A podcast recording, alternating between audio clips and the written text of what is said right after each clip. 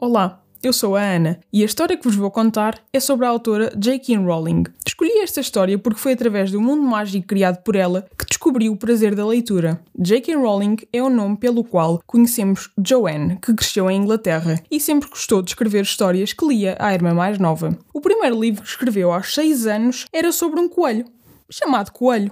Joanne diz que, quando era criança, usava uns óculos enormes e andava sempre com a cabeça enfiada nos livros, tal como uma das suas personagens, Hermione Granger.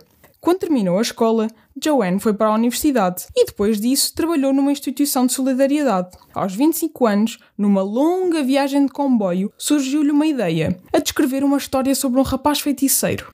Nos anos que se seguiram, continuou a escrever a sua história, mesmo durante um período em que passou por grandes dificuldades e tinha um filho bebê. Passados cinco anos, Joanne acabou de escrever Harry Potter e a Pedra Filosofal, que enviou para várias editoras. Doze recusaram o livro e apenas uma aceitou publicá-lo. O livro teve imenso sucesso e Joanne escreveu mais seis livros da saga Harry Potter. Nunca nenhum livro tinha esgotado tão depressa como esses. Foram traduzidos em 65 línguas e fizeram as delícias dos mais novos em todo o mundo.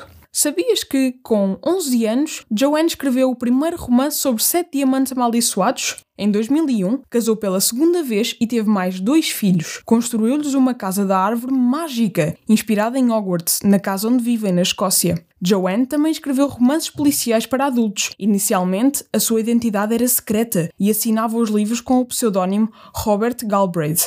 O último livro da saga Harry Potter, Harry Potter e os Talismãs da Morte, foi o livro que se vendeu mais depressa em toda a história dos livros. Só num dia ele vendeu 11 milhões de exemplares.